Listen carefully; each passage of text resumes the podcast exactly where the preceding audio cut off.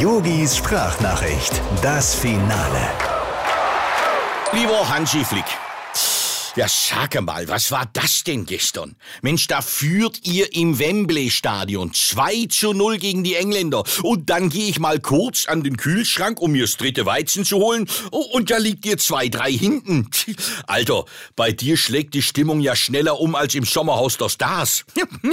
ja, was denn? Ich habe jeden Moment drauf gewartet, dass der Mario Basler mit einer Kippe auf dem Zahn zu dir auf den Platz läuft und sagt, Äh, Hansi, ganz ehrlich, ich kann gar nicht so viel rauchen, wie ich husten will.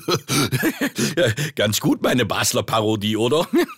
naja, zum Glück habt ihr ja noch ein 3 zu 3 geschafft. äh? Aber eben unnötig. Mensch, die Engländer, die waren doch zum Spielbeginn völlig durch den Wind.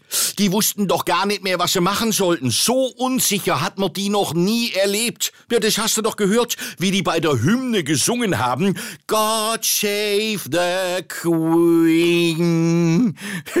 Queen. Das Wort kommt jetzt auch in den Duden. Lieben Gruß, dein Yogi. Ach, Hansi, eins noch. Das Wichtigste ist, dass du heute ganz schnell die Spielanalyse durcharbeitest. Ja sicher, gib Gas. Ich habe für heute Nachmittag einen Tisch im Käferzelt bestellt. Oh, schopft ich's.